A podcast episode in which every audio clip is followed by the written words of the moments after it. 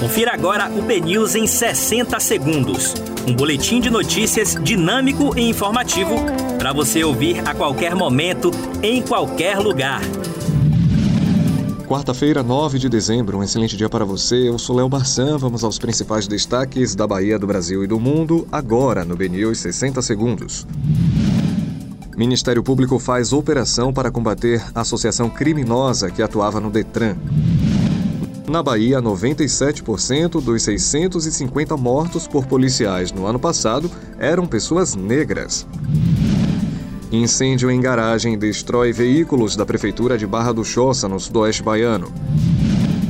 Oito capitais brasileiras têm mais de 80% de lotação de UTIs para Covid-19. São elas Florianópolis, Rio de Janeiro, Natal, Recife, Porto Alegre, Curitiba, Vitória e Campo Grande.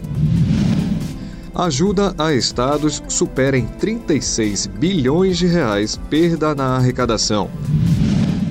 Davi Alcolumbre deve escolher sucessor para a presidência do Senado com o aval de Bolsonaro. Ninguém acerta a Mega Sena e prêmio acumula em 34 milhões de reais. Bahia recebe acervo digital de Glauber Rocha com mais de 50 mil itens. A primeira edição do BNews 60 Segundos fica por aqui. Mais informações você acompanha em nosso site bnews.com.br.